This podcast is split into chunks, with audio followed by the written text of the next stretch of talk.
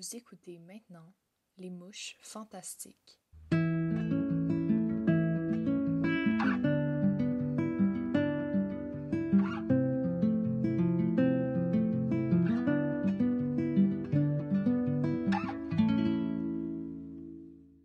Épisode 5 Chitao. Comment vois-tu ta représentation dans les médias? Je pense que souvent, euh, comme on l'avait vu avec l'attentat à aux États-Unis, je pense qu'il y a vraiment une pression pour les femmes racisées. Et moi, je vais parler en tant qu'une euh, femme asiatique parce que je ne vais pas parler pour toutes les femmes racisées. Mais je pense Ouais. qu'en tant qu'une femme asiatique, il y a vraiment cette double pression dans les médias de, à la fois, on est hypersexualisé, puis à la fois, on est vu comme, comme innocente, docile, euh, soumise. Donc, je pense qu'il y a vraiment une dissonance quand on est une personne qui se voit représentée comme ça dans les médias et quand on voit comment les gens, par exemple, comment euh, les gens dans la rue, par exemple, euh, depuis que je suis vraiment jeune, il a, il, il a des hommes dans la rue qui m'ont harcelé avec des exemples. C'est vraiment, je pense que c'est vraiment du racisme sexuel. C'est genre qui faisait référence à mes origines. Euh, qu'on est une femme euh, racisée, avant de nous voir, avant de voir notre sexualité, on apprend à nous percevoir d'abord par, euh, par en comme à la troisième personne, donc à travers le regard comme de l'homme blanc hétérosexuel qui est vraiment, je pense que qui est le standard. Donc je pense Ouais. qu'on apprend à régulariser ou on apprend à contrôler entre guillemets nos comportements pour éviter de se faire hyper, de se faire hypersexualiser avant même qu'on commence à comprendre notre sexualité ou notre identité de genre. Est-ce que tu penses que ça a affecté euh, la découverte de ton asexualité? Euh, je pense que certainement oui, parce que d'abord, comme euh, en tant qu'une fille asexuelle, comme je ne ressens pas vraiment l'attraction sexuelle, donc déjà, comme en tant qu'une jeune fille, en- euh, d'avoir comme des hommes qui expriment ça en- envers moi, ça me terrifiait parce que moi, je ne sais même pas ce que c'était, je n'ai jamais ressenti ça envers personne. Donc, de comprendre qu'une autre personne, qu'une personne adulte, une personne majeure, parfois même comme des gens dans leur soixantaine, dans leur cinquantaine, qui exprimaient ça envers moi ouvertement, alors que j'étais encore une toute petite fille. J'avais peut-être comme, je pense que 10 ans la première fois que je me suis fait catcall. Donc, je pense que tu, je pense que comme moi personnellement, comme je n'ai jamais eu vraiment d'expérience avec ma sexualité, on apprend vraiment à percevoir le sexe comme quelque chose qu'on doit subir à la place de quelque chose qu'on peut profiter, something that we can enjoy. Est-ce que tu as fait un genre de coming out et euh, comment ça s'est passé? Pas, honnêtement, pas vraiment, parce que comme, et honnêtement, j'ai pas vu beaucoup de personnes pendant la quarantaine non plus.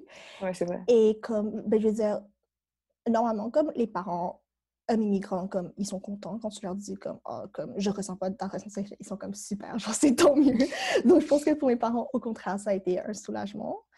Parce que, encore une fois, comme dans la perspective de comme, culture immigrante, il y a vraiment ce désir, ce besoin de comme, protéger tes enfants. Mm. Euh, comme du mal qui pourrait leur arriver. Donc, je pense que comme, pour mes parents, comme c'était c'était genre même comme quelque chose de plus, en guillemets, comme c'était un, c'était un petit plus pour eux parce que je pense qu'ils ont moins peur que comme, je, que comme mes partenaires me fassent mal, comme like, Ouais. hurt me. Pas nécessairement comme physiquement, mais comme je pense qu'ils ils- ils- how do I say this? Je pense qu'ils je pense qu'ils ont moins peur que comme que j'ai des peines d'amour, voilà. Ouais. Pour toi, est-ce que la communauté LGBTQ, c'est important? C'est quelque chose que tu valorises? Comment j'ai pas vraiment réfléchi à cette euh, question, mais je veux dire, c'est sûr que comme je pense que pour les autres jeunes euh, LGBTQ+, c'est vraiment nice pour eux, comme d'avoir comme un réseau de support, d'avoir des connexions qui peuvent te supporter, qui comprennent ce que tu ressens. Je pense que c'est vraiment fondamental dans ce qu'on appelle comme la communauté et l'aide mutuelle. Ou même comme quand on parle, par exemple, comme même quand on va même quand on va comme dans un système plus pardon, quand on parle de système, quand on parle par exemple euh, de la- l'abolition ou comme, d'abolition euh, des construits sociaux, comme je pense que vraiment la communauté autour de toi, comme qui peuvent, qui te protègent, qui comprennent ce que tu ressens et qui vont te supporter. Je pense que c'est vraiment fondamental pour les personnes qui ne savent pas nécessairement ce qu'elles ressentent ou qui ne peuvent pas nécessairement faire un coming out dans leur contexte actuel. Penses-tu que notre génération voit le genre et la sexualité différemment? Mmh, je pense que, ben, du moins, comme d'après moi, les personnes avec lesquelles je suis en contact, comme par exemple euh, euh, par exemple, euh, dans la Sève ou dans, dans Extinction Rébellion, je pense que certainement on a une vision plus ouverte, comme, comme on apprend à, à regarder au-delà des systèmes qui sont établis. Je pense que certainement ça fait aussi partie de la décolonisation, euh, de tes pensées, ou comme apprendre à voir au-delà des construits sociaux et des normes qui sont dictées par la société. Je pense que oui, certainement. Euh, mais en tout cas, comme les gens avec lesquels euh, je parle ou mes amis, je pense qu'on a vraiment une vision plus ouverte, surtout de l'identité de genre, parce que je, je, me suis récemment rendu compte que c'était c'était comme un concept plus difficile pour les personnes âgées peut-être, que c'était comme vraiment comme mm. Le fait que genre, le genre c'est un spectre ou comme ton expression de genre, ça ne doit pas nécessairement correspondre à ton identité sexuelle ou à ta sexualité, c'est vraiment juste une expression de, ce qui, de qui tu es. Donc je pense que peut-être que les personnes plus euh, âgées auraient peut-être plus de misère avec ça, mais en même temps, comme je pense que si on voit les générations euh, avant nous comme plus conservatrices, c'est aussi parce que c'est comme avec l'épidémie de sida que ça a vraiment décimé beaucoup de personnes queer, comme dans la génération avant nous. Donc, je pense qu'il y a aussi comme la génération avant nous était plus ouverte, mais comme toutes les personnes euh, ouvertes d'esprit ont été vraiment comme touchées par cette épidémie. Donc, je pense que maintenant, comme c'est ce qui reste, c'est la population plus conservatrice, entre guillemets. Et euh, finalement, qu'est-ce souhaites-tu à la jeunesse queer? Oh my god! c'est vraiment c'est une question très profonde.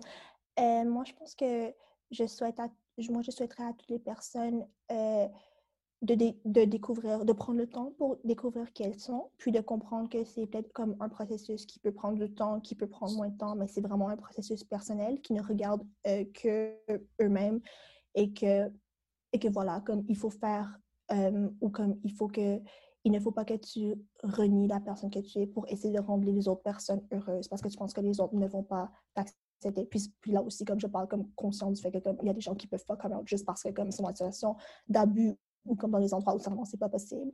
Mais comme il ne faut pas, voilà, il faut être fier de qui tu es. Puis,